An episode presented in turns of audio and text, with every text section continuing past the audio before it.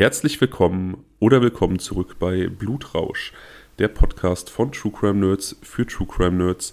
Ein Podcast zweier aller alter Freunde, aller Freunde ist, man merkt es spät, Daniel. Von mir, Fabian und Daniel. Daniel, wie geht's dir? Ja, wie du schon sagtest, ähm, es ist ganz schön spät und ich bin durchaus platt. Hm, wie wir schon mal gesagt haben, alles für den Dackel, alles für den Club. Und deswegen nehmen wir jetzt trotzdem auf, weil wir sonst keine Schnitte mehr hätten vor deinem Urlaub. Du bist ja ziemlich gebrettert von deinem äh, Umzug und bist wahrscheinlich auch komplett urlaubsreif, schätze ich mal. Ich bin total urlaubsreif, ja. Ich habe richtig Bock auf Strand und Meer und eine Sekunde. Mein Allgäuer Büble jetzt. Hm. Mm. Nice ja, es ist einfach schön beim Aufnehmen ein leckeres, kühles Getränk zu haben. Daniel, ich habe eine Einstiegs. Ich, ähm, ich warte, ja, ganz kurz. Also ich wollte ganz kurz zum Urlaub sagen. Also du bist jetzt auch wieder im, oder zum Umzug, du bist jetzt wieder im gewohnten Setting, ja. Also Stefan, du bist jetzt nicht in äh, äh, bei, bei Stefan wieder nee. beherbergt. Nee, nee, ich bin in meinem ähm, Arbeitszimmer und nicht bei Stefan. Gewohntes Setting, ja, genau. Aber, okay. aber Stefan kann auf jeden Fall gerne nochmal wiederkommen, finde ich. Ja, auf jeden Fall. Also ich würde mal sagen, die Zuschauerstimmen ähm, haben es auf jeden Fall, die haben dafür gewotet. ja, stimmt wirklich. Also es gab einige ähm, Nachrichten bei Instagram, also so PNs, die ähm, sich sehr, sehr wohlwollend über Stefan geäußert haben. Sehr zu Recht, sehr zu Recht. Ich habe eine Einstiegsfrage, Daniel. Und zwar hat mich diese Woche eine Frage erreicht von einer Zuhörerin. Erinnerst du dich daran, dass mal irgendwann gefragt wurde, was denn die jeweils schlechtesten Eigenschaften an dem anderen sind. Ja. Ja, ja und wir haben uns tatsächlich ja wirklich schwer getan, diese Frage zu beantworten.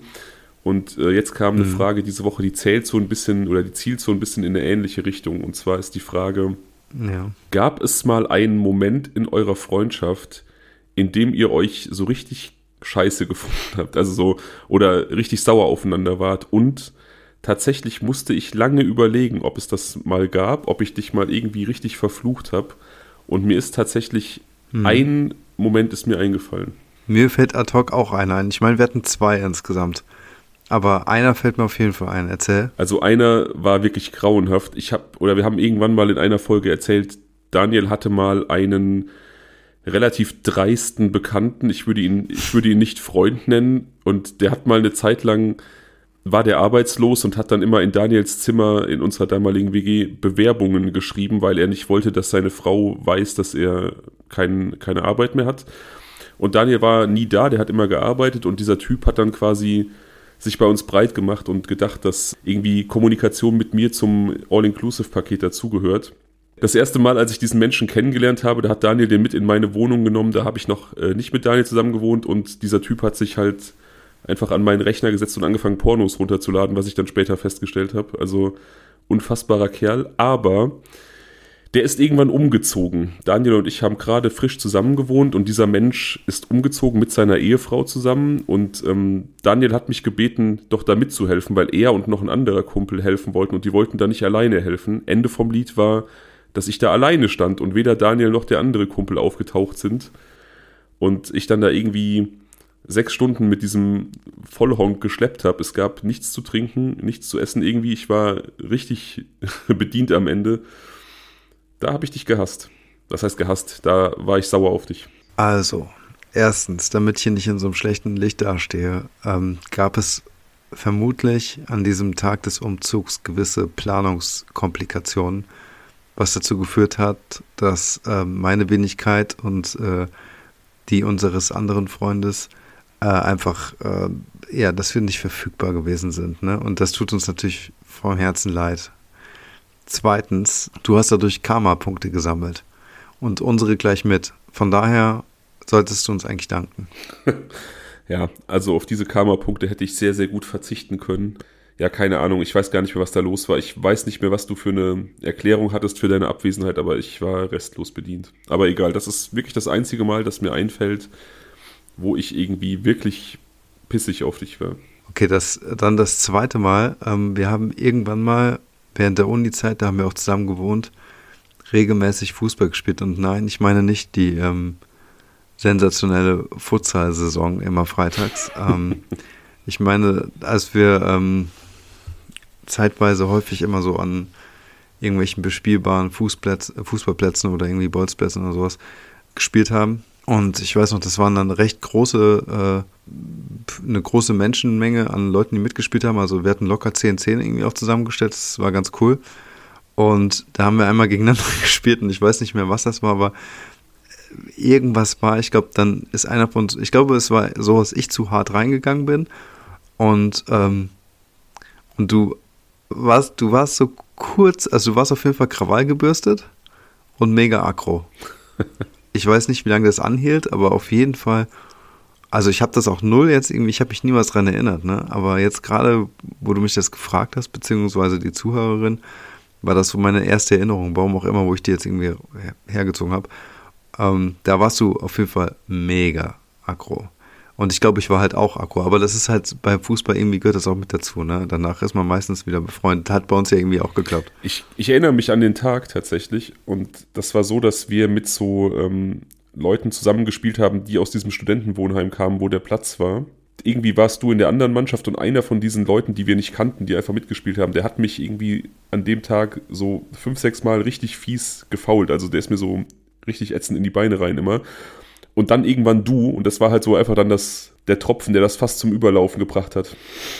Naja, und ich bin dann der Sündenbock für alles. Du warst der Sündenbock für den Typen, genau. Mann. Aber weißt du, wo wir schon so akromäßig unterwegs sind, fange ich jetzt doch, ähm, hau ich doch noch kurz was raus, was ich eigentlich zum Einstieg nehmen wollte. Dann hatte ich aber keine Lust mehr, weil ich so eigentlich geplättet bin.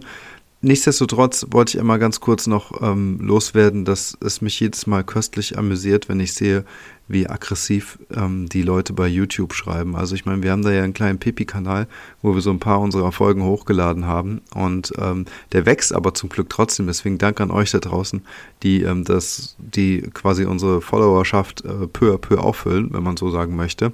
Aber dann gibt es doch immer mal wieder so kleine aggressive Menschen, die zum Beispiel damit nicht klarkommen, dass wir so gerne abschweifen. Und an dieser Stelle möchte ich denjenigen sagen, abgesehen vom großen Unterhaltungswert dieser Textnachrichten, die wir dort bekommen, wir werden auch weiterhin abschweifen. Und ähm, wer es nicht mag, der möge jetzt diese Folge, sollte die irgendwann mal bei YouTube online sein, was, wie ihr uns kennt, durchaus eine Zeit lang dauern kann, möge jetzt Stopp machen. Einfach ausschalten. Wir wollen nicht, dass du uns zuhörst, weil es ganz einfach so ist. Das Abschweifen gehört quasi, quasi zu unserer Podcast-DNA. Und selbst ähm, wenn wir jetzt irgendwie Nee, anders. Also ich finde so, jemand kann gerne sich die anderen Podcasts anhören, die vielleicht irgendwie professionell produziert wurden, irgendwie von großen Medienhäusern irgendwie im Rücken oder sowas unterstützt werden. Bei uns ist es nicht so und das ist unser großes Glück. Wir können das gestalten, wie wir wollen. Und selbst wenn wir dieses, diesen Rücken hätten quasi, würden wir, glaube ich, ähm, jederzeit versuchen, das Abschweifen durchzusetzen. Ähm, ja, das vielleicht einmal so als kleine Botschaft nach draußen. Und all an alle coolen von euch da draußen, das sind äh, wahrscheinlich 99,999 Prozent, äh, macht mal gerne ein bisschen Gegenwind. Ihr könnt gerne auch so coole Postings bei äh, YouTube hinterlassen, um diesen Menschen zu sagen, so nicht, nicht mit dem Blutrausch jetzt. ja, ich muss gestehen, manchmal habe ich ein schlechtes Gewissen, wenn wir zu krass abschweifen, aber eigentlich ist es geil und ich, ich liebe es ja auch. Und ja, YouTube ist so ein bisschen so ein Dorn in meinem Auge. Ich wäre da einfach gerne schon weiter, aber ey, wir kriegen es wirklich nicht hin. Dieses Jahr ist so verhext. Ähm, ich will euch jetzt nicht voll heulen, wie viel Daniel und ich so um die Ohren haben, aber es ist wirklich, wirklich so, dass wir das einfach nicht noch nebenbei gestalten können. Ja, leider nicht. Aber du gibst mir recht, dass die Leute, also zumindest halt so, was so das Feedback betrifft, ist das so leicht anti gestimmt. Also sagen wir mal, die sitzen so am kürzeren Hebel oder sagen wir mal, haben immer so den Finger am, am Trigger geführt. Oder? Also geht es nur mir so. Also ich finde das schon bemerkenswert eigentlich. Ja, der Ton ist rauer. Ich glaube einfach, dass bei YouTube sich wirklich so über die Jahre so, so ein bisschen so eine Scheißkultur gebildet hat. Ist so ein bisschen der Schutz der Anonymität, habe ich das ja, Gefühl. Ja, das ist ja Social Media generell auch sehr, sehr gerne. Hm. Ja. Naja, wir machen eine Reise heute, Daniel. Reisen wir. Ja, und zwar muss ich gestehen, ich habe meine Pläne mal wieder kurzfristig umgeworfen. Ich wollte eigentlich heute einen deutschen Serientäter behandeln den ich ziemlich spannend finde. Kurt Werner Wiechmann, zu dem werden wir aber noch kommen, weil ich nicht die Zeit hatte, mich da richtig eingehend mit zu befassen. Also der ist relativ facettenreich, der Fall. Das ist ein Typ, der einige krumme Dinge auf dem Kerbholz hat. Und das ist ein Fall, wo mir so die einzelnen Facetten nicht so präsent sind. Deswegen kann ich den heute nicht so vorstellen, wie ich es gerne würde. Ich musste heute meine alte Wohnung noch streichen und äh, dann übergeben. Deswegen war das alles ein bisschen äh, ja, zeitlich eingeschränkter. Mhm. Deswegen sprechen wir über einen Fall, den ich schon mal eigentlich für eine andere Folge vorbereitet habe, ähm, aber dann doch nicht dran genommen habe. Wir reisen heute nach Malta. Okay. Also eine Mittelmeerinsel und wir sind auch noch gar nicht so lange zurück in der Zeit. Wir sind im Jahr 2016. Äh, Hauptperson des heutigen Falles ist der 17-jährige Mike Manshold. Den habe ich dir auf einem Foto geschickt. Das ist so ein rothaariger junger Mann. Mhm, genau. Das Bild kommt mir bekannt vor, muss ich tatsächlich sagen. Hm. Ich weiß nicht, ob, ob du schon mal überlegt hast, den Fall zu machen und ich das Bild daher kenne oder, also ich weiß es nicht. Jedenfalls kenne ich das Bild irgendwoher. Vielleicht war es auch irgendein YouTube-Thumbnail oder so. Ich habe schon mal drüber nachgedacht, den Fall zu machen. Also es kann gut sein, dass wir da schon mal drüber gesprochen haben, so nebenbei. Eins der Fotos zeigt auf jeden Fall ihn alleine, das andere zeigt ihn mit seinem Vater, der auch ja, zeit, ja. zeitgleich sowas wie sein, seine engste Bezugsperson ist. Also Mike wurde 1998 in Oldenburg geboren, einer Stadt in Norddeutschland und wuchs dort gemeinsam mit seiner Schwester bei seinen Eltern auf und sein Vater Bernd, der ähm, als Goldschmied arbeitet, der war einfach von vornherein so, ja, wie gesagt, so die größte Bezugsperson für seinen Sohn, so ein sehr abenteuerlicher Vater, jemand, der gerne gereist ist, gerne gesegelt ist und so eben auch diese Abenteuerlust und auch diese Reiselust schon in sehr, sehr jungen Jahren an seinen Sohn weitergegeben hat. Und noch bevor Mike eingeschult wurde, ist er quasi einmal mit seinem Vater um die Welt gesegelt. Also schon auch ein sehr, sehr cooles Leben, gerade so als Kind, direkt viele Eindrücke, viel erlebt. Mhm. Auch später reisten die beiden viel zusammen und Bernd bemühte sich sehr, seinem Sohn irgendwie viel von der Welt zu zeigen, viele Kulturen äh, zu öffnen für ihn. Das ähm, haben meine Eltern auch immer getan und ich fand das immer sehr, sehr schön, weil ähm, einem das als Kind einfach schon so einen umfassenden Eindruck davon vermittelt hat, über den Tellerrand hinaus zu gucken und was es eben alles so für Lebensrealitäten und für Kulturen gibt außerhalb der eigenen. Ich finde das ähm, gerade als Kind unheimlich wichtig, da so einen Blick zu, für zu bekommen. Absolut. Ich finde das auch einfach nur total schön. Ähm, also ich weiß nicht, ob ich das jetzt cool finde, mit einem Kindergartenkind irgendwie um die Welt zu segeln. Aber darum geht es ja jetzt hier nicht, sondern es geht jetzt wirklich nur darum, ähm, also diese Weltoffenheit jemandem beizubringen und ähm, zu sensibilisieren für verschiedene Kulturen und einfach die Schönheit dieser Welt den Kindern mitzugeben, ist doch wirklich eine wunderbare Einstellung. Ich finde es überragend, auch mit so einem Kind um die Welt zu segeln. Also wenn du da, klar, ich meine, das birgt natürlich ein gewisses Risiko, aber alles birgt irgendwo ein Risiko. Und wenn du da deiner Sache sicher bist und bist ein erfahrener ähm, Seemann, ich finde, das ist absoluter Traum. Aber ja, ich kann auch da so ein bisschen deine Bedenken verstehen. Ja, aber wie gesagt, das war jetzt eher eine Randnotiz. Ne? Alles andere finde ich dann wirklich auch toll.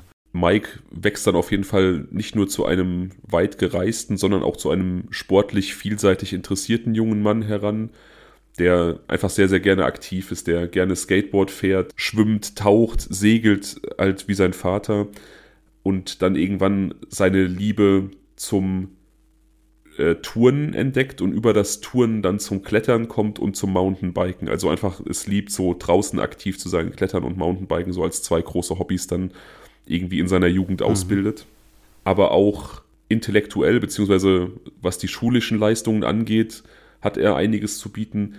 Er macht den besten Jahrgang seines, äh, den, den besten Jahrgang seines, er macht den besten Abschluss seines Jahrgangs, also Abitur, und mhm. beginnt dann eine Ausbildung bei Airbus in Bremen. Also da steht ihm quasi die Welt offen. Ein sportlicher junger Mann mit super Schulabschluss, der jetzt auch noch eine geile Ausbildungsstelle gefunden hat. Ja, klingt auf jeden Fall extrem cool. Also. Ja. Ähm, ja, also ich habe ja so die böse Ahnung, dass er so ein bisschen der Held, oder was heißt der Held, ist falsch, also der den Mittelpunkt markieren wird hier in dieser Folge. Deswegen finde ich das natürlich auch schade, aber auf der anderen Seite, also wenn es dem, wenn, äh, wenn es so sein sollte, aber auf der anderen Seite finde ich es immer schön, solche Geschichten zu hören.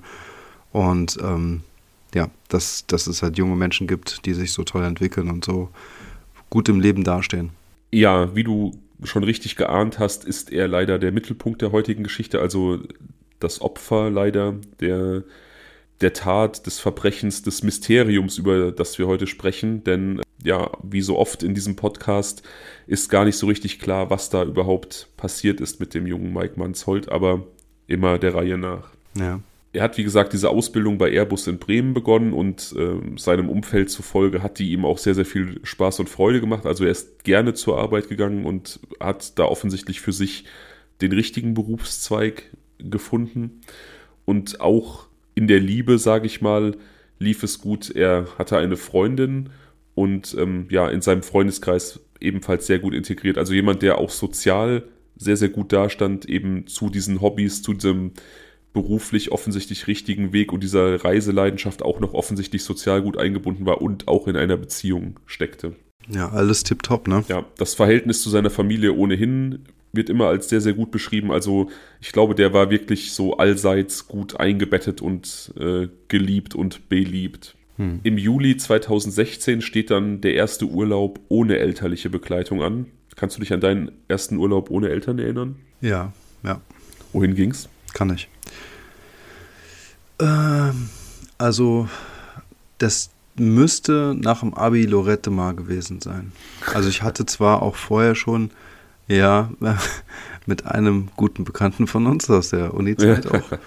Ähm, ansonsten ähm, vorher schon mal gut. Ich meine, man hatte immer irgendwelche Trips, so damals im Fußballverein oder sowas, ne? Das gab es natürlich auch. Und ich glaube, während der Abi-Zeit, muss ich gerade überlegen, fällt mir jetzt gerade nichts ein. Mag auch sein, dass während der Abi-Zeit noch irgendwas war. Ich bin mir nicht sicher. Ich war irgendwann auch noch mal im Benidorm. Ich weiß noch nicht, was zuerst kam. Bei dir? Ja, erster Urlaub ohne Eltern, so in Anführungsstrichen, war mit zehn Jahren mit dem Turnverein tatsächlich nach Sylt, Zeltlager. Aber so der erste richtige Urlaub ohne Eltern, da klammer ich jetzt auch mal den Schüleraustausch aus, denn da äh, ist man ja quasi auch bei Eltern. Mhm. Dann war es, glaube ich, das per Anhalter nach Italien fahren in der Oberstufe. Ja, ist cool. Ähm, wenn Kindheitserinnerungen noch zählen, ja, Entschuldigung. Nee, es war tatsächlich Südfrankreich mit einem Kumpel, das war noch vorher, aber egal, ja. Ja, ich wollte ähm, da noch ergänzend zu, zu dir sagen, wo du sagst mit zehn, ähm, so auch ungefähr in dem Alter, ich weiß nicht, ob ich 10 war oder so plus, minus, ein, zwei, naja, eher minus. Ähm, da war ich mit unserem, also mit meinem damaligen besten Freund, so einem Nachbarsjungen sozusagen, in seiner Heimat in Polen vier Wochen lang. Das war auf jeden Fall auch äh, eine schöne, aber auch turbulente Zeit und ähm, ja, durchaus prägend. Also einmal fast die ganzen Sommerferien weg zu sein. Ja, auf ja. jeden Fall. Das kann ich voll und ganz verstehen. Naja, also Mike, wie gesagt, möchte im Juli 2016 seinen ersten Urlaub ohne Eltern machen. Und zwar soll es ihn eben nach Malta verschlagen. Ich weiß nicht, ob es dir bewusst ist. Malta ist bekannt dafür, dass dort viele Jugendliche aus Europa oder auch aus anderen ähm, Staaten der Welt hinkommen, um Sprachen zu lernen. Da gibt es sehr, sehr viele Sprachenschulen, da mhm, gibt es sehr viele ja. so, ähm, ja, da gibt es sehr viele Sprachlerncamps und äh, Ferienkurse und so weiter und so weiter. Hm, nee, das wusste ich. Also es ist ja häufig dann auch Englisch und dann gehen die da schon mal über drei Wochen oder drei Monate oder irgendwie sowas. Ganz genau, ja. Und Mikes Freundin hielt sich in diesem Sommer 2016 eben auf Malta auf, um dort einen dieser Sprachkurse zu machen. Und der Plan war also, oder beziehungsweise er setzt das auch um, er besucht sie dort die verbringen ein bisschen Zeit noch gemeinsam, so das Ende ihres Sprachurlaubs und sie reist dann alleine nach Hause zurück, weil er noch ähm, ein paar Tage alleine dranhängen möchte und dann die Insel auf eigene Faust erkunden. Mhm. Also die beiden haben da irgendwie ein paar schöne Tage. Sie zeigt ihm wahrscheinlich, was sie da alles schon so kennengelernt hat, führt ihn auch so ein bisschen in den Bekanntenkreis ein, den sie da aufgebaut hat und ja, werden da wohl einfach einen netten Pärchenurlaub gemacht haben. Und am 17. Juli reist sie zurück nach Deutschland. Er möchte fünf Tage länger bleiben, hat er sich vorgenommen. Und in dieser Zeit die Insel erkunden, weil die sich eben aufgrund ihrer Beschaffenheit äh, extrem gut für eben Kletter- und Mountainbike-Touren eignet. Und ähm, mhm. ja, so will er also auf dem Fahrrad eben diese Insel erkunden. Ganz besonders freut er sich dabei auf ein besonderes Naturhighlight, einen besonders äh, markanten Punkt Maltas, die sogenannten Dingley-Klippen. Davon habe ich dir auch ein Bild ge geschickt. Das sind einfach sehr, sehr so eine majestätische, raue Küstenlandschaft, die da irgendwo ähm, ja so eine Küstenlinie bildet. Erinnert mich so ein bisschen an unseren Fall Flitterwochen. Mhm, stimmt, ja. ja. Ich glaube, es war Korsika, ne? War es Korsika? Ja, genau, das war Korsika. Hm, genau. Und irgendwie musste ich so ein bisschen daran denken, es ist so diese gleiche felsige, raue Natur einfach, die man da zu sehen bekommt. Ja, tatsächlich, ja. Ähm, ja, sehr steile Klippen. Puh, gefühlt 100 Meter, 50 Meter, irgendwie sowas in der Art. Tief. Ähm, da will man auf gar keinen Fall runterfallen. Und wahrscheinlich, also auch dieser Abschnitt, den man hier auf diesem Bild zu sehen bekommt, ist sicherlich einige hundert Meter lang. Ja, es ist ähm, wirklich ein, ein, sehr langer Küstenabschnitt, der da eben von diesen Klippen gebildet wird. Der Weg dorthin ist so ein bisschen karg und serpentinig, also äh, diese Klippen beherbergen auch den höchsten Punkt Maltas. Da stehen dann auch so kleine Kapellen und so. Und man kann dann quasi auch über so serpentinige Straßen quasi dort hochfahren und dann von oben den Blick übers Meer genießen. Also recht idyllisch. Ich habe mir sagen lassen, dass man dort auch ganz geil den Sonnenuntergang wohl besonders gut sehen kann. Ähm, ja. Ja, davon bin ich überzeugt. Also ich meine, man kann es ja an diesem, auf diesem Bild schon erahnen, beziehungsweise sieht man da ja auch den Sonnenaufgang. Das muss also wirklich traumhaft sein. Traumhaft sein und ähm, ähm, ja, so ein Fleckchen sein, wenn man dort sitzt, dann weiß man die Schönheit dieser Erde erst so richtig zu schätzen. Ja, Genau. Er leiht sich jedenfalls am 18. Juli ein Mountainbike bei einem Fahrradverleih auf Malta und macht sich dann eben auf den Weg, diese Klippen zu besuchen. Da hat er sich auch schon so die ganzen Tage drauf gefreut, die er mit seiner Freundin verbracht hat. Also das war wirklich so sein erklärtes Ziel für diesen Malta-Urlaub. Er schickt ihr noch eine Sprachnachricht, in der er absolut gut gelaunt klingt und motiviert und halt dann nochmal sagt, dass er sich gerade ein Fahrrad geliehen hat und losfahren wird aber dass er wahrscheinlich sehr, sehr viel Zeit damit verbringen wird, sein Fahrrad zu schieben, weil die Straßen einfach so super steil sind und er kündigt auch noch an, ein Foto von diesen super steilen Straßen zu machen und äh, schließt dann so mit dem Satz, dass er das als sportliche Herausforderung geil findet, aber halt eben davon ausgeht, dass er sehr, sehr viel schieben wird. Mhm. Diese Nachricht ist das letzte Lebenszeichen, das irgendwer von Mike Manshold bekommt. Also seine Freundin hört nichts mehr von ihm, seine Familie hört nichts mehr von ihm.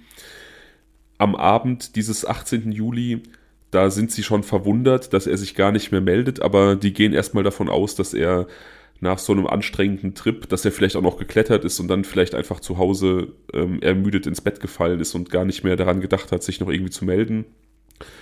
Und natürlich besteht auch einfach die Möglichkeit, dass er da irgendwo unterwegs ist und einfach kein Netz hat ne? oder das Handy einfach aus ist. So.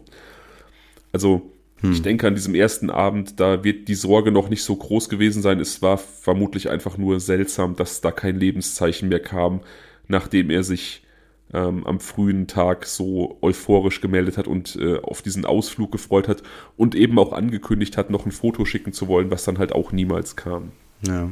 Als auch am nächsten Tag keine Nachricht kommt, vermuten Familie und Freundin, dass er vielleicht sein Handy verloren hat oder es ihm gestohlen wurde.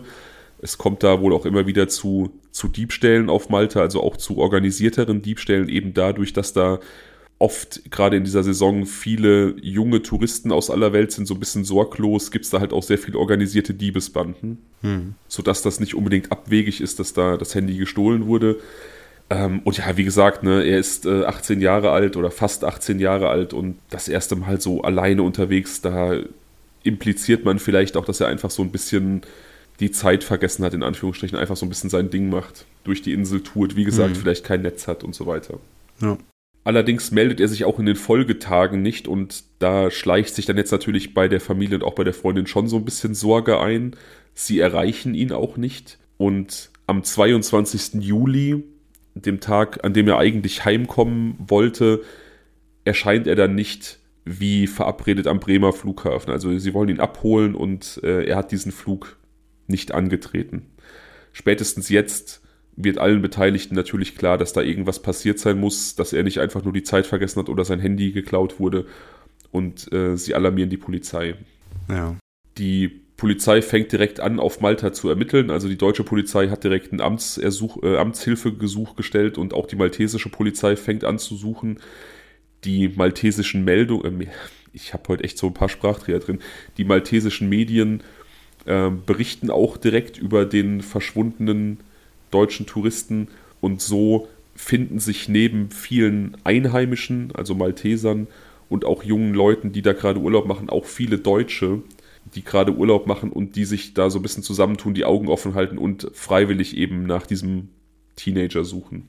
Okay, und wie haben die jetzt was davon mitbekommen? Die deutschen Touristen durch die Medien? Oder? Genau, also dadurch, dass die Polizei und auch die maltesische Polizei da direkt angefangen haben zu ermitteln, die maltesischen Medien haben quasi direkt sind auf diesen Zug aufgesprungen und haben dann eben diese, so, okay. diese Vermisstenmeldung rausgehauen. Also es war nicht so wie in anderen Fällen, von denen wir auch schon irgendwie gesprochen haben. Wir hatten das bei Mateusz Kawecki beispielsweise, der in Deutschland vermisst gemeldet wurde, dass dann so die deutschen und polnischen Behörden so ein bisschen sich gegenseitig die den schwarzen Peter zugeschoben also haben. Also Ping-Pong gespielt haben sozusagen mit der Verantwortung. Genau, und hier in dem Fall läuft es offensichtlich ganz anders. Die Behörden nehmen sofort irgendwie die Arbeit auf und auch die Presse, die irgendwie Wind davon bekommt, tut ihren Teil und äh, veröffentlicht eben sofort Suchmeldungen. Hm. Okay, das läuft ja schon mal reibungslos, das ist ja schon mal gut. Das läuft total reibungslos, ja. Mikes Vater macht sich ebenfalls auf den Weg nach Malta, wie ein Vater das wohl in nahezu jedem Fall tun würde, um auch dort vor Ort nach seinem Sohn zu suchen. Und weil er ja. eben weiß, dass sein Sohn unbedingt an diese Klippen wollte, ist das so der erste Anlaufpunkt, zu dem er fährt und den er sich ansehen möchte und stellt dann dort vor Ort fest, dass das einfach ein unglaublich riesiges Gebiet ist und auch sehr, sehr unübersichtlich eben durch diese wilde Natur keins, wo man jetzt eben sich schnell einen Überblick verschaffen kann, sondern einfach sehr, sehr unwegsam, sehr ähm, verschachtelt, sehr zerklüftet. Ja, okay. Also man muss sich das wirklich so vorstellen. Ich habe noch mehr Bilder und auch Filmmaterial gesehen. Es ist wirklich so, dass da auch überall so kleine Höhlen sind, dass diese Felswände sehr zerklüftet sind, überall so Felsvorsprünge. Es gibt so dichte, trockene Sträucher, die so ein bisschen an dieses Tumbleweed erinnern, was so in Westernfilmen immer durch die ähm, verlassenen Ortschaften geweht wird. Und ähm, mhm. dann immer wieder auch so ausgedorrte Bäume, halt Olivenbäume, also typisch mediterran, aber eben alles sehr, sehr karg und sehr, sehr wüst. Genau, sehr wüst, ja. Ähm, ist es nichts, was man hätte mit einer Drohne abfliegen können? Mhm. Also ich meine, die Drohnentechnik war vor sieben Jahren vielleicht noch nicht so sehr verbreitet wie jetzt, aber es gab definitiv Drohnen und ähm, sicherlich auch Videodrohnen. Also da könnte ich mir auch vorstellen, dass so eine Suche irgendwie am, am ehesten Sinn gemacht hätte. Ja, ist, glaube ich, nicht gemacht worden. Ich weiß nicht, ob vor sieben Jahren, ich bin da nicht so drin im Game. Für mich sind Drohnen irgendwie noch in meinem Kopf ist das noch ein relativ neues Ding. Ähm, du weißt, ich bin nicht so übertrieben technisch, äh, technikaffin. Ich weiß nicht, ob man vor sieben Jahren jetzt da schon direkt auf die Idee gekommen ist, ach ja, wir haben ja Drohnen, da könnten wir suchen. Das ist, glaube ich, da eher noch so ein bisschen undergroundig gewesen. Ja, das, das, das kann sein. Also ich glaube, so der große Hype kam kurz danach, wenn mich nicht alles täuscht. Aber es gab definitiv zu diesem Zeitpunkt, da begann das schon so langsam, dass Leute anfingen, sich selbst irgendwie auch im Consumer-Bereich Drohnen zu kaufen oder halt sich sie, diese äh, Flugaufstiegslizenzen besorgt haben, damit sie dann mit diesen Drohnen loslegen konnten. Ja, das mag sein. Wie gesagt, das kann ich nicht äh, benennen. Ich weiß nicht, ob das da passiert ist. Ich weiß einfach, dass konventionell gesucht wurde, also dass es Suchtrupps gab, behördliche und auch private, die dort eben diese Gegend abgesucht haben, aber da nichts gefunden haben erstmal. Ja, okay. Ja, gut, also man kann es sich auf jeden Fall vorstellen, wie ähm, ja, trostlos oder wie, wie, wie, wie aussichtslos da auch wirklich eine Suche im Detail sein muss, wenn man dann irgendwie zu Fuß unterwegs ist oder so oder keine Ahnung. Ja. Wenn man versucht, auf eigene Faust dort jemanden zu finden. Ich glaube auch, dass das für den Vater einfach auch so, so, ein, so ein Rückschlag war. Ne? Du reist irgendwie dorthin nach Malta, wahrscheinlich auch optimistisch und motiviert, deinen verschwundenen Sohn zu suchen und stehst dann da inmitten dieser, dieses prächtigen Naturschauspiels quasi und dieser, dieser weiten Landschaft und dann wird dir erst bewusst, was das für eine Aufgabe ist, da jemanden zu finden. Ja, ja, das glaube ich. Die Suche endet allerdings am Morgen des 26. Juli. Gegen 10 Uhr morgens wird die Leiche des jungen Deutschen gefunden, eben in dieser Klippenregion. Er liegt circa 30 Meter in einer Schlucht unter, einem, unter dem Gipfel einer Klippe. Ähm, eine etwas abgelegene Gegend, da ist in der Nähe eine, eine, kleine Kapelle, von der aus man aufs Meer gucken kann. Es gibt so ein paar Felder, die von irgendwelchen Landwirten bestellt werden und eben, wie gesagt, so Fahrradwege, Wanderwege, die zu dieser Kapelle bzw. an den Klippenrand führen. Aber alles in allem ist das so ein bisschen ein, ein Tick abgelegen. Außer dieser Magdalenenkapelle gibt es da nichts, was, was irgendwie großartig Touristen oder, oder Verkehr anzieht. Und deswegen dauert es auch so lange, bis er da gefunden wurde, weil das eben so ab vom Schuss war und sein Körper mhm. eben und sein Körper unter einem dieser Felsvorsprünge an diesen Klippenrändern lag. Also der, das ist so ein bisschen so, dass man ihn, wenn man über den Klippenrand gesehen hat, nicht unten liegen sehen konnte, weil er dann nochmal so ein bisschen zurückgesetzt in so einer Mulde quasi lag. Ja, ja, ja, ja, kann ich mir vorstellen. Hm. Also er war von oben nicht zu sehen. Wie ist es mit dem, ja, ist, war das Fahrrad auch da unten? Das Fahrrad fand sich auch einige Meter weiter oben in einem Busch hängend, also quasi. Oben. Okay. Ja, etwas weiter oben, ja. Auch seine Sonnenbrille und so. Aber, aber, nicht, un, nicht, aber nicht unten, wo er lag, sondern oben. Ja, etwas weiter oben, ja. Okay, also es ist schon auch runtergekracht. Vermutlich, ja. Also ich glaube weiter, ja, okay. ich glaube, es war halt so, dass er, also jetzt nicht, es hing nicht irgendwo, es hing jetzt nicht irgendwo an der Wand, sondern es war einfach weiter oben im Sinne von weiter hoch die Küste entlang. Also es war auch auf, auf dieser, auf derselben Ebene wie er, nur da in einem Gebüsch halt. Also so, als ob es so. Ja, okay, ja. jetzt verstehe ich es. Ja, ja. Aber es ist auf jeden Fall mit runtergeflogen. Es ist jetzt nicht so, dass das Fahrrad oben geblieben ist und er alleine runtergestürzt sein könnte. Oder so. Ja, ob da irgendwer oder irgendwas irgendwo runtergeflogen ist, das ähm, ist noch die Frage, aber dazu kommen wir noch. Ja. Wie gesagt, sein Fahrrad findet sich dort auch und auch seine Schuhe und seine Sonnenbrille finden sich. Für die maltesischen Ermittler ist der Fall relativ schnell klar. Die gehen davon aus, dass der 17-Jährige da irgendwie bei vielleicht einem waghalsigen Manöver mit seinem Rad die Klippen hinuntergestürzt ist und ähm, dann dabei einfach zu Tode gekommen ist. Also Unfall, das ist so eine Sache, die erlebt man immer wieder bei irgendwelchen mysteriösen Todesfällen, auch in, gerade in so Urlaubsregionen. Da machen die Behörden es sich öfter mal gerne ein bisschen einfacher, weil mysteriöse Tode natürlich nicht gut aussehen in Gegenden, wo viel Tourismus sein sollte. Nee. Als Argument für diesen Sturztod und diesen Unfalltod führen die maltesischen Behörden an, dass sein Rücken zweimal gebrochen sein soll.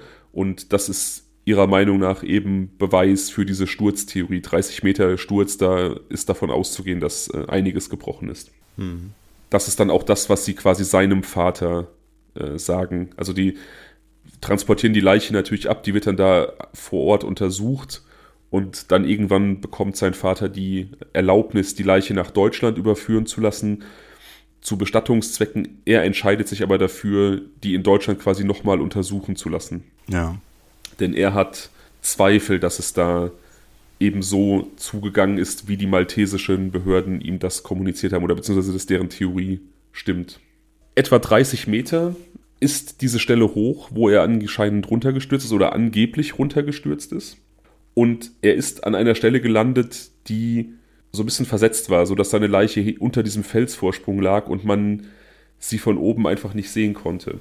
Jetzt ist mhm. allerdings die Frage, alleine da schon bei der Auffindesituation, wie er bei einem Sturz an diese Stelle hätte stürzen sollen. Das ist so ein bisschen auch so eine, so eine Tanja Greff-Situation, wo auch nicht so ganz klar ist, wie sie bei einem Sturz da hätte landen sollen, wo sie dann letztendlich gelandet ist. Ähm, ist denn oben oder dort unten, wo er gefunden wurde, ähm, nochmal eine gewisse Steigung festzustellen? Es hätte ja einfach sein können, dass er mit dem Fahrrad runtergestürzt ist, das Fahrrad weiter oben hängen geblieben ist oder sich von ihm gelöst hat und er dann einfach unter diesen kleinen Vorsprung gerollt ist. Nee, es ist ähm, recht eben, also es ist so gerölliger, ebener Boden, aber jetzt auch nicht so, dass er dann da hätte runterrollen oder rutschen können. Ja. Ein Argument hätte sein können, dass er von dieser Klippe gefallen ist. Das wurde auch immer wieder so spekuliert. Und dann mit schweren Verletzungen sich irgendwie in Sicherheit bringen und wollte und dann eben unter diesen Vorsprung gerobbt ist, um so in Sicherheit zu sein, auch vor der Sonne in Sicherheit zu sein. Aber ich denke, nach so einem 30 Meter Sturz auf gerölligen Boden, da robbst du nirgendwo mehr hin, da bist du nämlich tot. Ähm, ich glaube, es gibt da tatsächlich tatsächlich Ausnahmen, ne? Soweit ich weiß, habe ich ja schon mal mitbekommen, dass Leute auch sehr tief gestürzt sind und das irgendwie überlebt haben. Ja, natürlich gibt es das, aber es ist sehr, sehr unwahrscheinlich. Es ist wahrscheinlich immer die Frage. Es ist die Seltenheit, ja, ja klar. Es ist natürlich wahrscheinlich immer eine Frage, wie man fällt, worauf man stürzt. Aussage der maltesischen Behörden war ja, sein Rücken ist zweimal gebrochen gewesen und ich glaube, mit einem zweimal gebrochenen Rücken robbst du definitiv nicht mehr. Ja, gut. Aber stimmt es wohl. gibt tatsächlich noch mehr Dinge, die jetzt hier ein bisschen mysteriös sind. Ja. Sein Fahrrad hat nämlich keinerlei Beschädigung. Der Rückreifen ist platt, also der Hinterreifen. Es gibt leichte Kratzer am Fahrrad. Man weiß aber nicht, ob die jetzt von diesem Ausflug waren oder ob die schon vorher dran waren. Wie gesagt, das war ein Leihfahrrad von einem örtlichen Fahrradverleih. Und das hätte auch nach Meinung diverser Experten einfach ganz anders aussehen müssen, wenn das da runtergestürzt wäre. Auch wenn es zwar in einem Busch irgendwie hängen geblieben ist, aber das Spurenbild an diesem Fahrrad passt einfach nicht zu so einem Sturzgeschehen, zu so einem Unfallgeschehen. Ja. Allerdings ist das nicht das einzig Seltsame. Denn, wie gesagt, Mikes Körper wird nach Deutschland überführt und die deutschen Behörden obduzieren ihn wieder auf, auf Betreiben von Mikes Vater hin, der, wie gesagt, glaubt diesen maltesischen Versionen nicht und hat mehr Vertrauen in die deutsche Gerichtsmedizin. Und die deutschen Gerichtsmediziner sind verwirrt, als sie Mikes Leiche das erste Mal in Augenschein nehmen. Denn er ist ein großgewachsener, relativ athletisch gebauter junger Mann. Wie gesagt, er klettert viel, der hat viel geturnt. Doch was da bei ihnen ankommt, in diesem Leichensack, ist eine Leiche, die nur noch 16 Kilogramm wiegt. Und die Mediziner können sich das nicht erklären. Da hätten sie mit deutlich mehr Gewicht gerechnet. Und als sie die Leiche, Ja. als sie die Leiche öffnen, bekommen sie die Antwort auf diese Frage, warum er so leicht war. Ist ein anderer Mensch? Mike fehlen quasi all seine Organe. Die Leiche ist quasi komplett ausgeräumt worden. Es fehlen sein Herz, seine Lunge, die Leber, die Bauchspeicheldrüse, eine Niere, die Nebennieren, die Harnblase, die Prostata, der Magen, der Dünndarm und sein Gehirn. Okay. Hatte er, eine, äh, hatte er einen Organspenderausweis? Das weiß ich. Also kann das sein? Nein, nein, nee, also jetzt ernsthaft, ne, kann das sein, dass er vielleicht äh, quasi postmortem dann irgendwie von den Medizinern vor Ort quasi, ja, dass sie sich die Organe genommen haben, um die irgendwie anderweitig zu verwenden oder so. Nee, das ist nicht mö- das Und ist, dass er dann, ne, weißt das du, ist, das ist also nicht möglich. Also ähm, Nicht nach dieser Zeit. Genau. Ne? Der lag ja da einige Tage, Wir okay. gehen ja davon aus, dass da, dass da eine Leiche einige Tage in der Sonne lag, ähm, tot, Hm. schlechte Witterungsverhältnisse, also keine, keine Witterungsverhältnisse, die irgendwie so eine Leiche konservieren. Da hätte man nichts mehr entnommen, da hätte kein seriöser Arzt mehr irgendwas entnommen.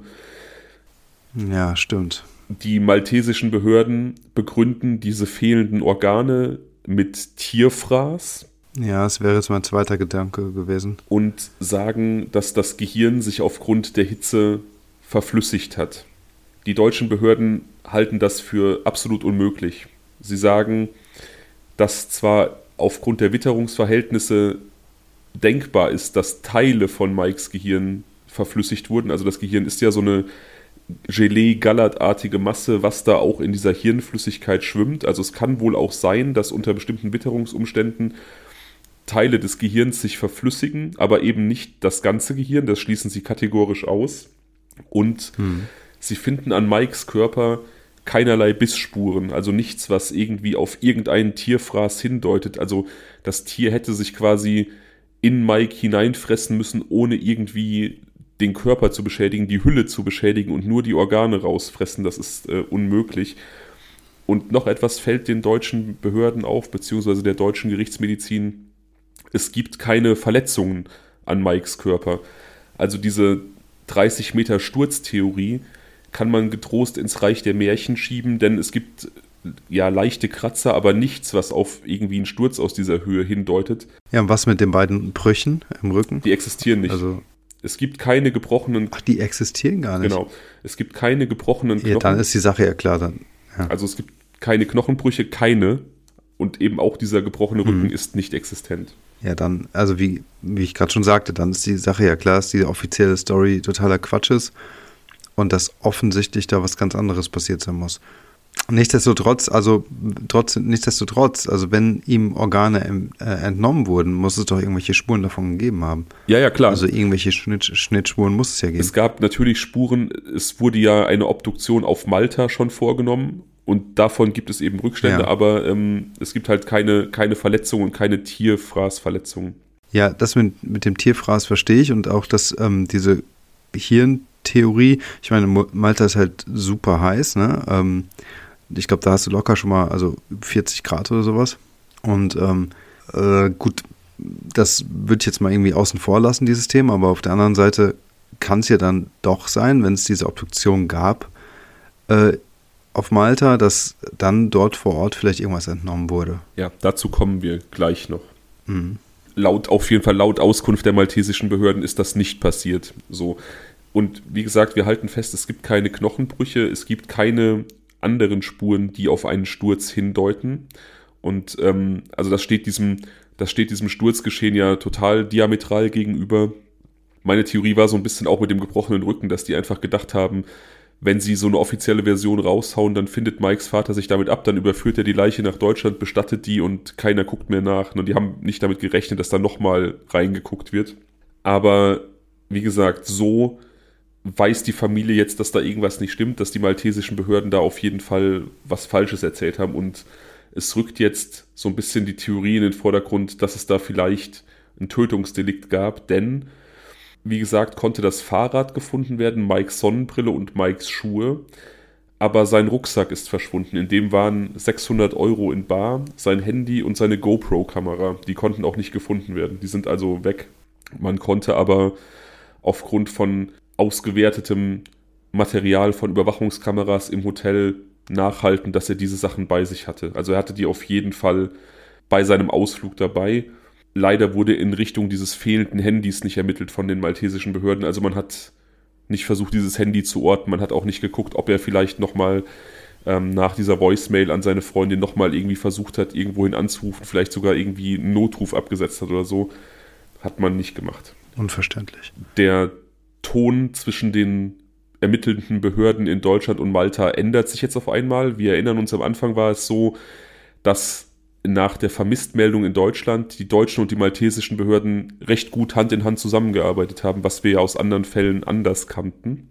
Jetzt ist es allerdings so, dass die Staatsanwaltschaft in Oldenburg Ermittlungen wegen Totschlags starten möchte, weil sie davon ausgehen, dass da jemand schuld am Tod von Mike Manshold war und auf einmal zeigen sich die maltesischen Behörden nicht mehr kooperativ.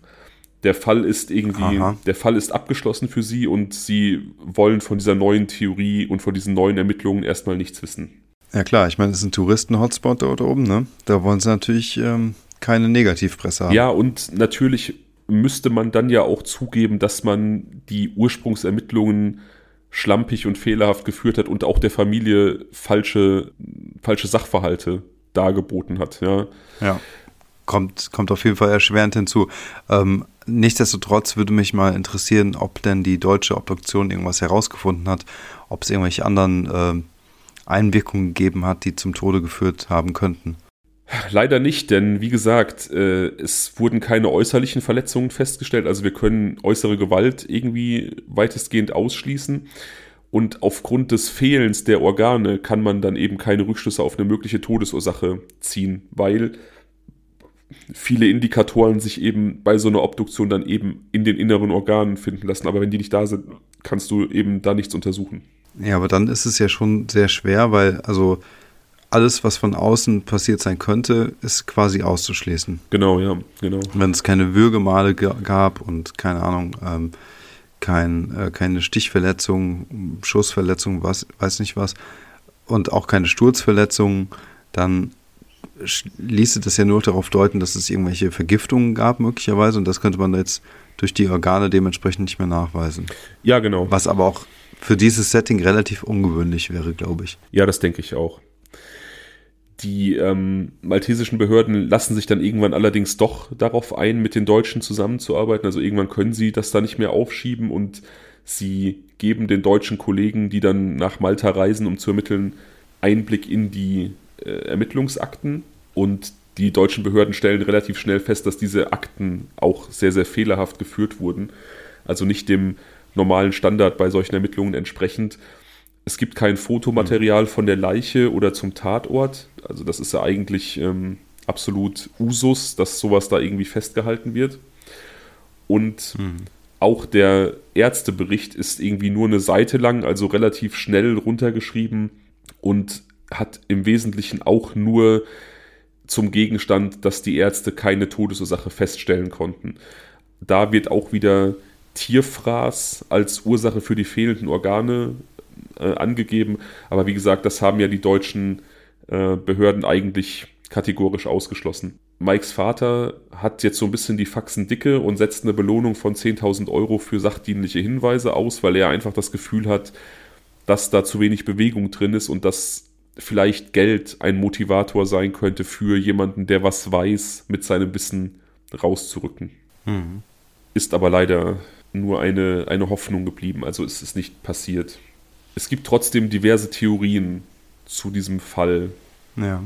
Die erste, über die man eigentlich immer stolpert, wenn man irgendwie Foren liest oder ähm, ja, bestimmte einschlägige Seiten frequentiert, auf denen über True Crime-Fälle gesprochen wird, dann stößt man eigentlich immer wieder auf die Organmafia. Das bietet sich ja auch an aufgrund des Settings. Ja. Ähm, Organhandel, Schwarzmarkt und da kursieren dann auch irgendwelche Listen von Preisen, die diese Organe auch bringen würden. Dazu gleich mal eine Frage. Ja. Entschuldigung. Ist das Gehirn auch ein, ein, ein ja, äh, eine Ware für die Organmafia? Kann, kann man sowas irgendwie transplantieren? Ich glaube glaub nicht, nicht, oder? Nein. Also, nee, ne? Genau, das ist auch einer der Punkte, die einfach dagegen sprechen, dass da unter anderem Organe entnommen wurden, die nicht transplantierbar sind, also das Gehirn beispielsweise. Hm. Und dagegen sprechen auch noch andere Sachen. Du hast das eben auch schon mal gefragt im Zusammenhang mit diesem Organspendeausweis. Da ist es so, so eine Organspende liegt einfach zugrunde, dass der Spender eingewilligt haben muss und eben hirntot sein muss. Also der Hirntod wird festgestellt, normalerweise bei einem offiziellen Spendeverfahren ist es so, dass zwei unabhängige Ärzte den Hirntod des Patienten feststellen müssen, der eben eingewilligt hat in die Organspende und dann muss aber der Organismus noch am Laufen gehalten werden, denn die Organe müssen quasi lebendig sein, um sie entnehmen. Die müssen versorgt werden. Ne? Genau. Ja. Hm. Und dieser Vorgang hätte da in dieser rauen Natur so gar nicht stattfinden können. Also da hätte man ja irgendwie ein mobiles OP-Team gebraucht. Klar könnte man das, also bestimmt gibt es sowas. Es gibt beispielsweise sehr gut ausgerüstete mobile OP-Teams so im militärischen Kontext, die dann irgendwo auf irgendwelchen Schlachtfeldern Feldern unterwegs sind. Ja. Aber das wäre ja schon sehr, sehr auffällig und so eine, irgend so eine Feldwald- und Wiesenorganmafia auf Malta, die es da vielleicht gibt, hätte nicht in diesem rauen Terrain irgendwie nee, eine Leiche da so präparieren können, dass man da einfach sinnvoll Organe entnehmen kann. Also das ist. Ähm, nee, auf keinen Fall. Das glaube ich auch nicht. Dazu kommt eben, dass man dann ja auch einfach eine klare Todesursache hätte feststellen können. Ne? Also die Malteser bei ihrer, bei ihrer ähm, Obduktion, bei aller schlampigen Arbeit, die da gemacht wurden, aber wenn da eine aufgeschnittene Leiche rumgelegen hätte, dann hätten die das wahrscheinlich nicht irgendwie vertuscht, sondern zumindest irgendwie erwähnt. Ja, ich meine, ganz offensichtlich haben ja die äh, Ärzte aus Malteser, auch äh, aus Malta, meine ich, ähm, die, ähm, die kamen ja zum richtigen Ergebnis. Ne? Also sie haben ja keine Knochenbrüche festgestellt, keine äußeren Einwirkungen festgestellt. Richtig. Das heißt also, die Vertuschung ist seit der Polizei passiert. Ja, richtig, das stimmt. Aber wie gesagt, ich weiß nicht, inwieweit das möglich gewesen wäre, wenn man so ein Szenario gehabt hätte, dass die Leiche da wirklich ausgeweidet gewesen wäre. Ne? Ja, ja, nee, dann, dann wahrscheinlich nicht. Eine weitere Theorie, die man immer wieder liest, ist die, dass es da einen Autounfall gab, dass jemand ihn möglicherweise angefahren hat, überfahren oder so stark angefahren, dass er ähm, da irgendwie vor Ort verstorben ist und der Täter dann Mike quasi über die Klippe geschmissen hat mit seinem Fahrrad, um sich dieser Spur zu entledigen, sich dieser Leiche zu entledigen. Aber auch die ist ja quasi nicht haltbar, weil wir einfach keine äußeren Verletzungen festgestellt haben. So ein tödlicher Autounfall hätte Spuren hinterlassen. Dieses Entsorgen. Und dann nochmal der Sturz. Ja, genau. Ja, nee, nee, das kann nicht sein. Also er hätte eher noch mehr Verletzungen gehabt. Das ist übrigens eine Theorie, da können wir vielleicht später nochmal drauf kommen. Die habe ich in unserer letzten Folge ganz vergessen, Katrin Konert. Eine Theorie, die ich eigentlich immer wieder habe, die ich da so ein bisschen vergessen habe zu erwähnen, dass da einfach aufgrund dieser schlechten Witterungsverhältnisse einfach ein Unfall stattgefunden hat und jemand dann die Leiche verschwunden, äh, verschwinden gelassen hat und das quasi hm. Kern dieses Verschwindens ist. Auch durchaus möglich. Ähm, übrigens vielleicht auch einer der äh, jungen Herren, ne, wo wir gerade ähm, drüber sprechen. Also da gab es ja den einen, nicht Christian, welcher war das denn nochmal, der eine Stunde später erst bei seiner Freundin kam, der eigentlich so, ähm, so schnell fuhr mhm. und dann aber trotzdem so lange gebraucht hat. Martin.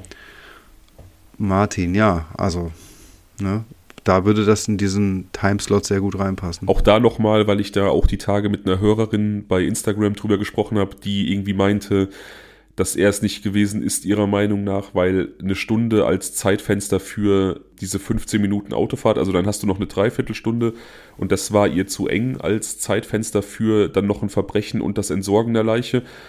Ja, aber vielleicht nur das, äh, nur das Entsorgen vielleicht. Also das Verbrechen selbst, das glaube ich auch, das finde ich auch super eng. Aber wenn man jetzt hier nur vom Entsorgen spricht, weiß ich nicht, ob das möglich ist. Keine Ahnung. Man weiß auch nicht, ob es nur eine Stunde war. Ne? Also seine Freundin, das war ja so, dass er ankam und sie kann sich nur erinnern, dass der 20.15 Uhr Film schon angefangen hat. Sie weiß nicht, wann er kam. Sie hat nur gesagt, dieser Film lief schon. Es kann also sein, dass wir von einer Stunde mhm. reden, aber auch von einer Stunde 15, einer Stunde 20 und dann ja, ja, ja, genau. ist es eventuell dann doch möglich. Aber egal, wir schweifen jetzt True Crime-mäßig ab. Wir bleiben jetzt hier noch bei Mike Manshold und bei möglichen Theorien.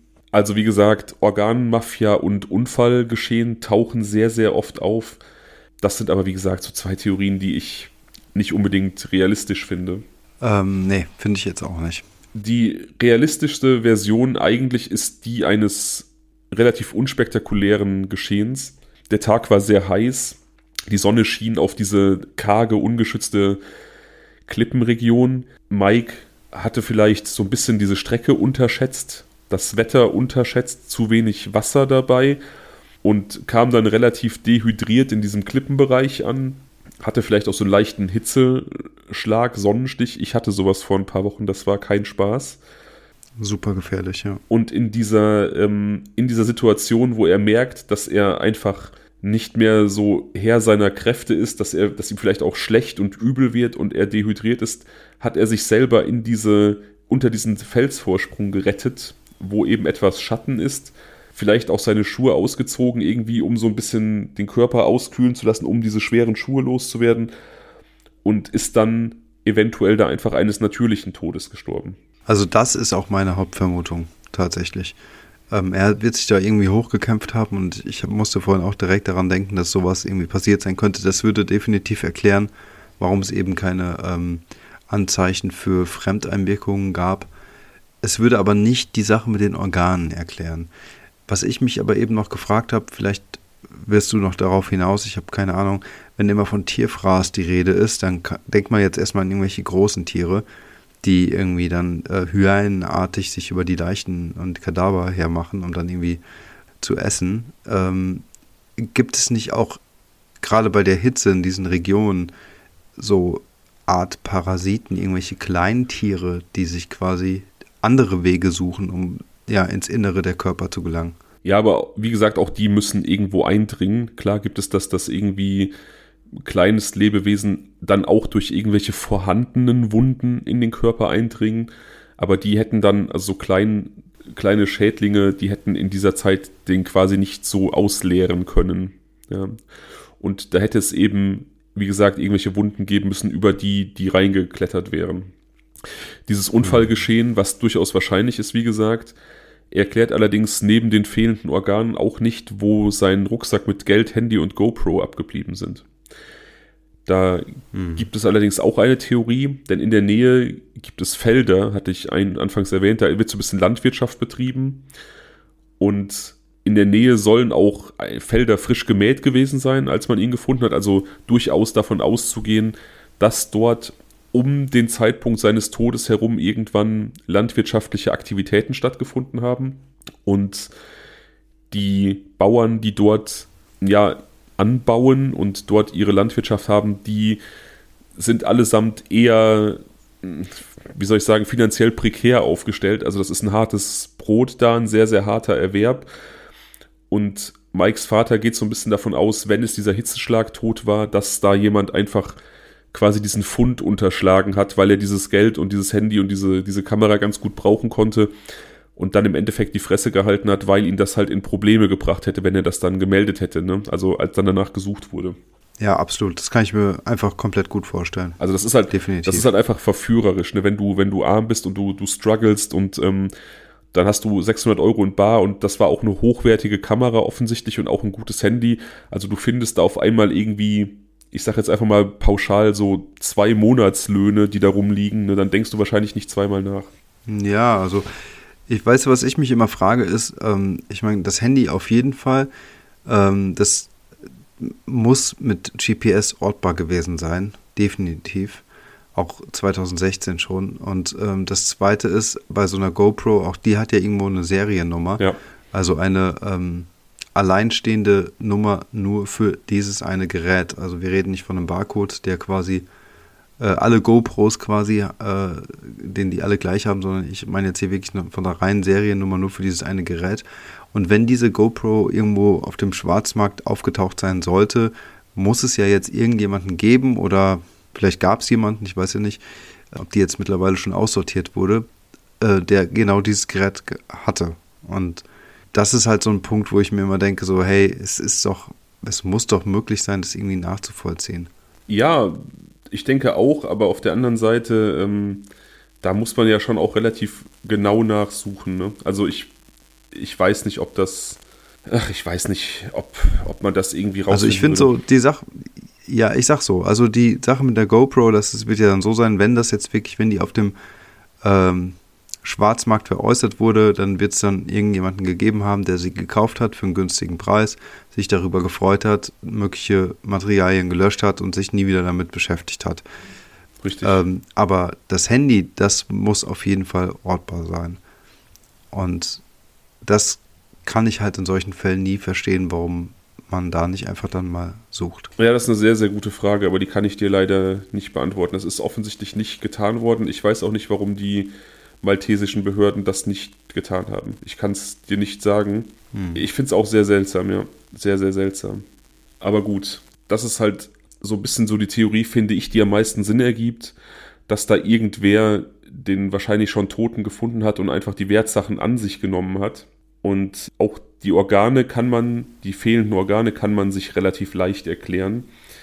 Denn auf Malta ja. ist es so, dass für die Entnahme von Organen, also im, im Rahmen der Untersuchung bei einer Obduktion, ähm, eine Einverständniserklärung von Familienangehörigen unterzeichnet werden muss. Und die wurde halt eben nicht eingeholt. Und vielleicht wollte man einfach vertuschen, dass man eben diese Organe widerrechtlich entnommen hat und hat dann eben gesagt, okay, die hat ein Tier gefressen, um die eigene Verfehlung nicht zuzugeben.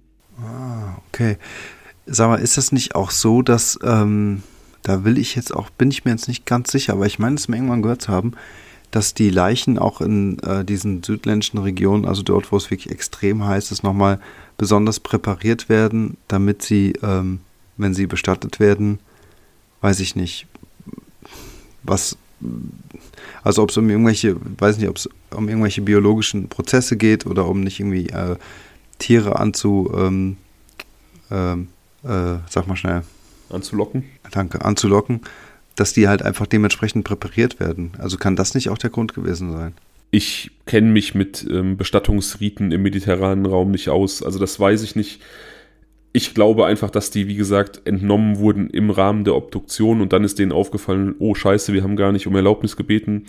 Und man hat die vielleicht auch vergessen zurückzulegen, als man dann die Leiche freigegeben hat für den Transport nach Deutschland und hat dann einfach gesagt, ja, das haben Tiere gefressen. Einfach um das eigene Fehlverhalten so ein mhm. bisschen zu vertuschen. Ja, gut, es würde zusammenpassen auf jeden Fall. Und ja, wie gesagt, schade halt, dass man damit dann so ein bisschen die mögliche Aufklärung des Todes irgendwie unmöglich gemacht hat, weil eben die Organe möglicherweise Rückschluss gegeben hätten auf hm. eine mögliche Todesursache. Allerdings hm. ist es so, dass dieser Unfalltheorie, die wir jetzt relativ wahrscheinlich finden, also Mike hat einen Unfall gehabt, er ist da an einem Hitzeschlag gestorben. Jemand hat seine Habseligkeiten gestohlen und ähm, die maltesischen Behörden haben einfach seine, seine Organe entnommen und ja, nicht wieder zurückgelegt und das dann vertuscht. Da ähm, gibt es allerdings ein Problem, denn es meldet sich ein Zeuge bei Mikes Vater und auch bei den deutschen Behörden, der aussagt, dass Mike an diesem Tag nicht alleine aufgebrochen ist. Also dass eine weitere Person bei ihm gewesen ist und das kann wohl auch, Aha. das kann wohl auch durch verschiedene Überwachungskameras irgendwie untermauert werden, dass er also nicht alleine aufgebrochen ist. Aber mehr weiß man über diesen vermeintlichen Begleiter nicht. Also das ist jetzt einfach nur so ein, so ein Cliffhanger, den wir jetzt leider da haben. und über den wir noch nicht mehr sagen können. Es, aber es scheint so zu sein, dass es sehr, sehr wahrscheinlich ist, dass er eben nicht alleine auf diese Tour aufgebrochen ist, was dann ja bedeuten würde, dass vielleicht doch ein Verbrechen vorlag oder zumindest jemand, der dabei war, als Mike irgendwie einen Unfall hatte, beziehungsweise zusammengebrochen ist und einfach keine Hilfe geleistet hat. Also irgendeine Art von zumindest unterlassener Hilfeleistung könnte es da schon durchaus gegeben haben. Ja, also ich kann mir auch vorstellen, dass diese Person Mike dann einfach unter diesen äh, Felsvorsprung gezogen hat, weil dort vielleicht ein kleiner Schatten war, weil das irgendwie eine Art äh, Ausweg oder Hilfe dann doch dargestellt hat. Ja. Und ähm, dass diese Person dann aber den Rucksack auch einfach an sich genommen hat. Auch das ist für mich total vorstellbar. Das ist für mich auch vorstellbar, genau. Dass das, darauf wollte ich gerade hinaus, dass das vielleicht jemand war, vielleicht ein Guide, vielleicht irgendwie jemand, den er da einfach kennengelernt hat, der sich auch gefreut hat über diese Chance, die sich da bietet, ähm, eben diese Wertsachen an sich zu nehmen. Ja, genau. Aber wie gesagt, das ist halt alles. Das denke ich auch. Das ist halt alles pure Spekulation, da ähm, einfach nichts bekannt ist über diese Person, die da möglicherweise mit ihm unterwegs war. Das ist einfach jetzt wirklich ja rein spekulativ. Hm. Es ist ähm, hm. tatsächlich unbefriedigend, wie so oft. In, ein, ein Satz, den wir sehr, sehr oft sagen, es ist unbefriedigend. Wir haben eigentlich einen super spannenden Fall in Anführungsstrichen, der sehr, sehr viel hergibt wir haben eigentlich auch eine relativ plausible Erklärung, die jetzt gar nicht so super mysteriös ist und auch gar nicht ähm, ein Verbrechen beinhaltet, aber eben wieder ein Zweifel, der sich auftut, weil eben Mike höchstwahrscheinlich nicht alleine war. Ja, genau. Also ich meine, diese Theorie, dass es irgendwie einen Hitzeschlag gab oder sowas, ist total nachvollziehbar und das kann man sich halt wirklich gut vorstellen.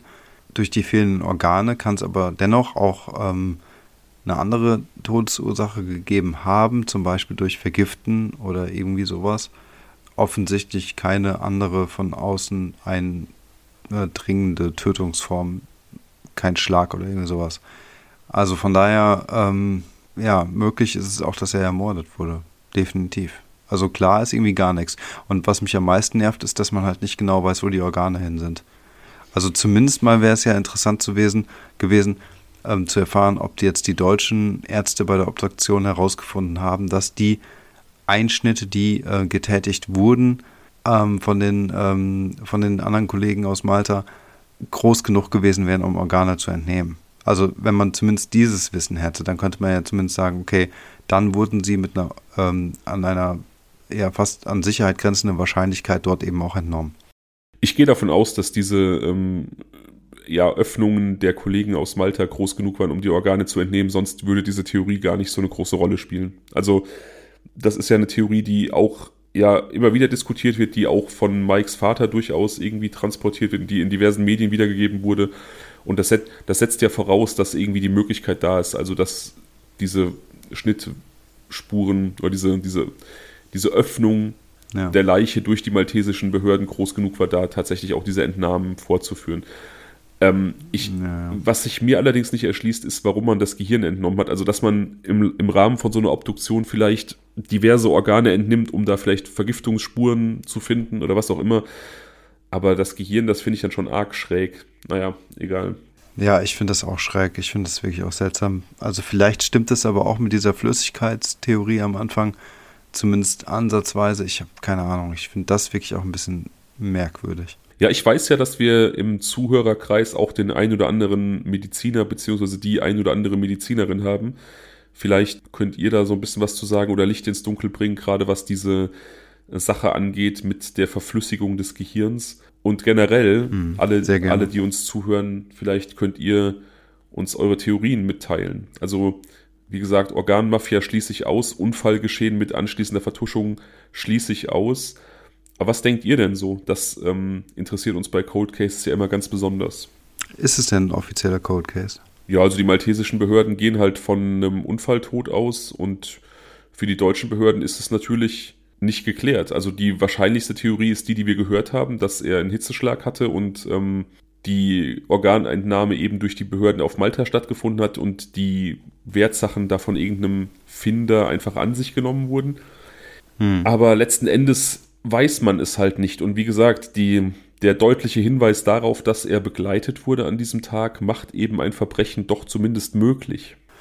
Ja, ja, das stimmt schon. Daher, wie gesagt, gerne mal eure Theorien. Ähm, Finde ich halt gerade bei Cold Cases immer super spannend. Nächstes Mal dann kein Cold Case, ja. ich verspreche es. Also, ähm, ich habe da nichts gegen. Also ich finde es ja immer gut. Ich liebe die ja auch. Auch wenn ich hier sagen muss, dass man, ja, dass man auch hier wieder echt keinerlei Möglichkeiten hat, jetzt irgendwie wirklich. Also hier ist es wirklich so ein, so ein Wahrscheinlichkeitsding und da denke ich, geht, ist es am wahrscheinlichsten, dass es eben diesen Unfall gegeben hat. Und ansonsten haben wir jetzt keine Hinweise, die auf irgendwas anderes deuten ließen. Ja, sehe ich genauso. Ja, Fall durch und ich möchte kurz nochmal abschweifen und zwar zurückkommen zu etwas, worüber wir neulich vor einer anderen Folge mal gesprochen haben. Ja. Da ging es um Rammstein, falls du dich daran erinnerst. Ja, ich habe neulich auch noch an dich gedacht. Der Fall wurde ja eingestellt. Ne? Genau, die Staatsanwaltschaften haben die Anzeigen quasi, beziehungsweise haben den, die Ermittlungen eingestellt, gar nicht erst aufkommen lassen. Und hm.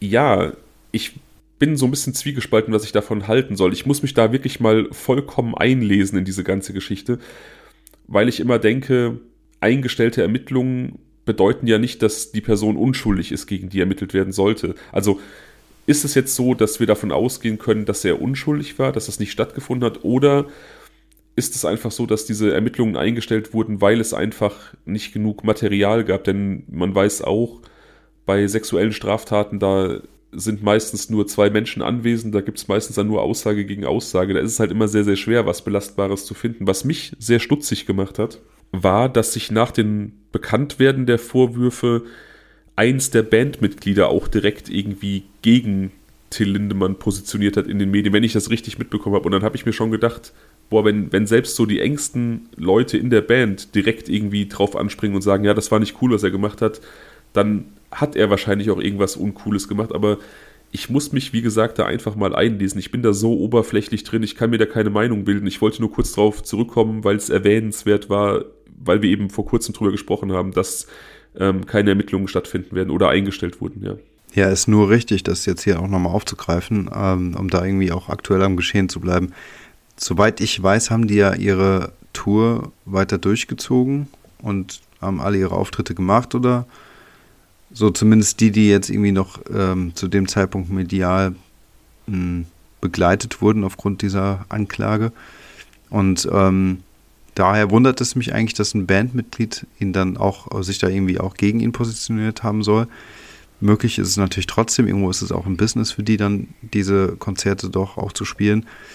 Also ich finde, ja, also man hat ja doch dann so viele Geschichten auch gehört, dass dann Frauen irgendwie auch in diesen Backstage-Bereich gelotst wurden und dann quasi gecastet wurden für, ähm, ja, und dann so stufenweise quasi sich zu Till Lindemann hinbewegen konnten, um dann, ja, weiß ich nicht, ne? Also, dass da eine gewisse, ich sag mal, Maschinerie hintersteckte. Und dafür gab es ja auch verschiedene Aussagen und meine ich auch ähm, Beweise.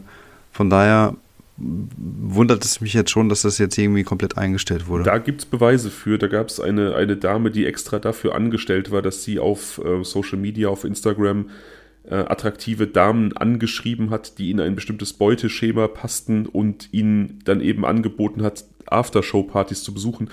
Das ist aber nicht strafbar. Das ist kein Straftatbestand. Ne? Das ist, ähm, wie gesagt, vielleicht irgendwie moralisch fragwürdig. Da möchte ich nicht drüber entscheiden, aber das ist eben keine Straftat. Ja, nee, also voll okay, aber ähm, kann ich verstehen, ist legitim zu sagen. Nichtsdestotrotz meine ich, dass äh, von verschiedenen Zeugenaussagen und auch Beteiligten ähm, es doch auch die Aussage gab, dass sie dann vor Ort quasi dann auch immer, ähm, ja, weiß ich nicht, wieso ähm, sich so von Station zu Station durchgearbeitet haben, sozusagen, im Sinne von, ähm, ja, gut, man kann es natürlich dann, ich weiß nicht, ob es dann strafbar ist, aber zumindest halt, dass sie halt dem Till Lindemann aufgrund verschiedener Attribute immer näher kamen. Auch das wäre nicht strafbar, denn das würde ja auch implizieren, dass da immer noch der freie Wille auch eine Rolle spielt, also dass diese Frauen ihm da zwar irgendwie zugeführt wurden, also da irgendwie die Möglichkeit eines Treffens hatten, aber dass sie halt eben sagen konnten, nee, lass mal Onkel, kein Bock auf dich. Aber hieß es dann nicht auch, dass sie irgendwas bekommen haben, dass sie irgendwas in genau. Getränken hatten da, oder Drogen oder Da sowas? wäre dann der Punkt gewesen, wo es strafbar geworden wäre, aber dafür scheint es eben keine Beweise zu geben. Und hm. also das, was beweisbar ist, ist eben diese, diese Auswahl durch diese dafür extra eingestellte Frau, die dann eben Frauen, wie gesagt, angeschrieben hat, eingeladen hat auf diese Partys. Es ist auch äh, bewiesen, dass die ihm da quasi zugeführt wurden, also dass da Treffen arrangiert wurden backstage, natürlich auch mit eindeutigem äh, mit eindeutiger Absicht, aber das alles ist eben kein Straftatbestand. Das ist vielleicht ein bisschen schmierig und, und auch ein bisschen eklig, aber ähm, eben nicht strafbar. Und für das, was eben strafbar gewesen wäre, scheint es keine belastbaren Beweise zu geben. Also interessant, man kann mal sehen, oder ich bin gespannt, wie es dann noch weitergeht, ob da noch irgendwas kommt oder ob das jetzt dann die Sache so war. Ja, bin ich auch gespannt. Und ich möchte noch etwas. Wir werden sehen. ja. Und ich möchte noch etwas aufgreifen. Abschweifkönig. Abschweifkönig. Und zwar war in der letzten Folge ja zentraler Gegenstand der Folge und des Falls diese etwas schräge Beziehung von ähm, Katrin Kronert und ihrem Partner, sie 15, er 30. Ja, genau. Und wir hatten gesagt, dass ja, wir das sehr seltsam finden, diese Konstellation. Und eine Zuhörerin schrieb mir, dass sie tatsächlich ihren Partner, ihren jetzigen Ehemann kennengelernt hat in gleicher Konstellation. Sie 15, er über 30 und er ein Freund ihrer Mutter. Aha. Und man hat sich dann ineinander verliebt und äh, die Mutter war natürlich dagegen, wollte das torpedieren, aber die beiden sind zusammengeblieben und haben jetzt äh, Kind und Haus gekauft. Also es scheint ja. auch irgendwie da, wie soll ich sagen, gute Beispiele zu geben. Ich habe ihr aber auch gesagt, dass ich es im Großen und Ganzen dennoch schräg finde, weil ich einfach immer denke, dass man als 15-jähriger Jugendlicher in der Regel einfach nicht so dieses Konzept von, von Liebe hat und da vielleicht schnell in irgendwas rein gedrängt und reingeredet und manipuliert wird von jemandem, der in der Regel dann doch etwas erfahrener und reifer ist als man selber. Ja, das denke ich auch. Also ähm, ich denke halt, dieser Abstand 15 Jahre ist ähm, in einem gewissen Alter, ich sag mal, kompensierbar, was so die Reife gerade betrifft oder so. Ne? Ähm, also wenn das Ganze in den, zwischen den 30ern und 50ern oder sowas passiert, dann kann man zumindest sagen, dass es halt zwei Parteien sind, die halt komplett auch erwachsen sind und irgendwie eine gleiche Reife haben. Aber in dem Fall würde ich jetzt auch sagen, dass ich glaube, dass äh, ein 30-Jähriger einer 15-Jährigen kognitiv ähm, doch weit voraus ist und dass diese Person sich dessen auch komplett im Klaren sein muss. Und ähm, ich finde es aber auch seltsam, also ich glaube, es sind halt einfach Menschen, die in zwei komplett verschiedenen Welten unterwegs sind. Ja. Und das finde ich halt auch erstmal rein, rein, rein praktisch gedacht ähm, total, also es, ich, ich kann das halt nicht verstehen, wie man da sagen kann, man ist auf einer Wellenlänge, weil es ja doch ganz andere Dimensionen sind, in denen die dann unterwegs sind.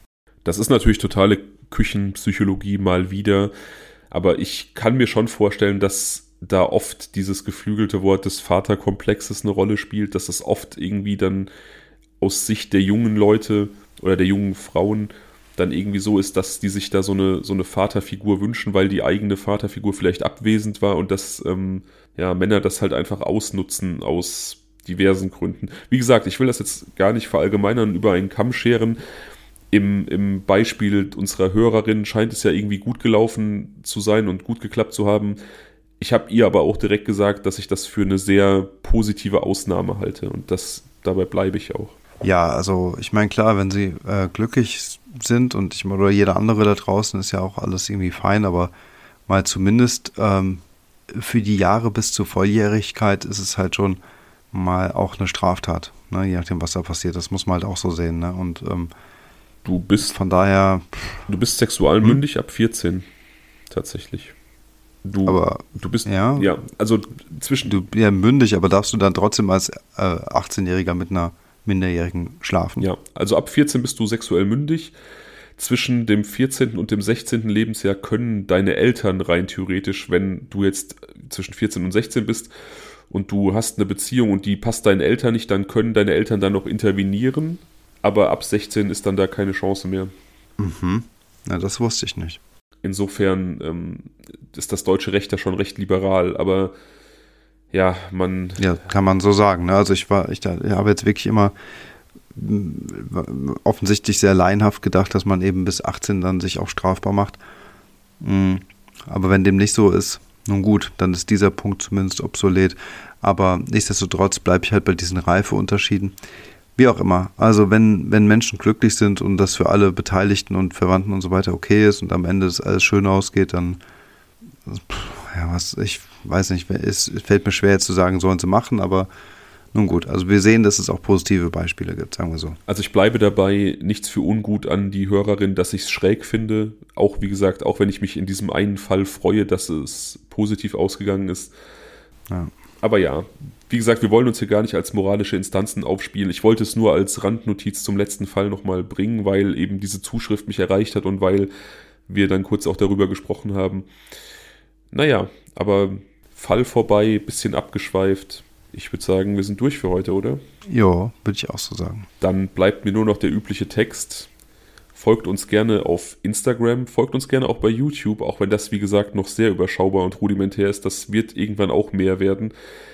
Wenn ihr Bock habt, uns zu unterstützen, gebt uns einen Kaffee bei Kofi aus und nach meiner Rückkehr aus dem Urlaub könnt ihr dann auch auf unsere Amazon Wishlist zugreifen, die ja von einigen Leuten quasi angeführt wurden, die eben kein PayPal hatten, also nicht bei Kofi weiterhelfen konnten, die dann gesagt haben, ey, macht eine Amazon Wishlist, wir würden euch dann da zumindest irgendwie gerne was zukommen lassen.